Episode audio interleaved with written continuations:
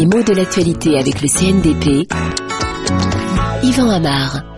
Après l'assaut mené contre les chemises rouges, un couvre-feu a été décrété en Thaïlande à Bangkok. Un couvre-feu, voilà un mot qu'on entend souvent aux informations, mais dans la construction, laisse rêveur. Pourquoi couvre-feu? Eh bien d'abord, de quoi s'agit-il D'une interdiction faite de sortir après une certaine heure, le soir, pendant la nuit en général, hein, parce que le couvre-feu ne concerne pas la journée la plupart du temps. Ça prend effet quand les ténèbres enveloppent la ville. Et c'est souvent à ce moment qu'on craint des troubles. Mais quelle est l'origine de ce mot de couvre-feu?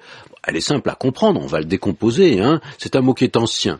Et au départ, il ne désigne qu'un ustensile pour couvrir du feu, pour conserver du feu sans qu'il s'éteigne.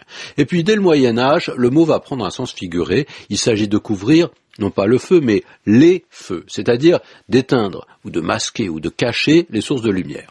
Et puis par extension, ce couvre-feu, c'est donc l'heure de l'extinction des feux le moment où on, éteint les feux, donc où on va se coucher, où on va dormir. Hein. Bien vite, le mot va désigner le signal qui avertit qu'il faut éteindre. Alors, ça a été au Moyen Âge une cloche particulière, sonnée de façon particulière, et on sait bien que depuis le glas jusqu'au tocsin, les sonneries de cloche avaient de multiples usages à cette époque pour faire passer des messages à la population. Hein. Il y avait beaucoup de codes qui étaient connus de tous. Donc, à l'époque, on dit sonner le couvre-feu.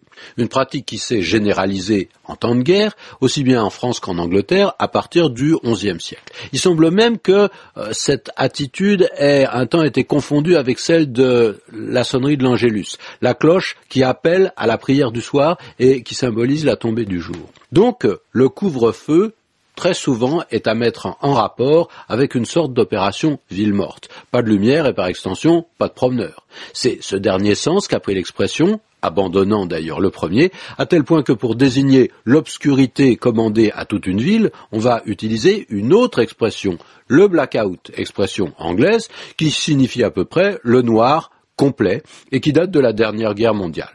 C'est un ordre de la défense passive de calfeutrer toutes les fenêtres pour ne laisser sourdre, ne laisser passer aucune lumière et cette mesure a d'abord été prise à Londres à une époque où cette ville essuyait presque toutes les nuits les bombardements allemands. Ville invisible, elle donnait donc beaucoup moins de prise aux bombes de l'ennemi. Une bizarrerie à signaler, le couvre-feu au XIXe siècle va aussi signaler l'heure de l'allumage des réverbères quand cette pratique était manuelle, ce qui est tout à fait étrange parce qu'à ce moment, euh, le couvre-feu signifie non pas qu'on éteint, mais qu'on allume. C'est l'heure à laquelle il faut allumer si on veut encore voir quelque chose.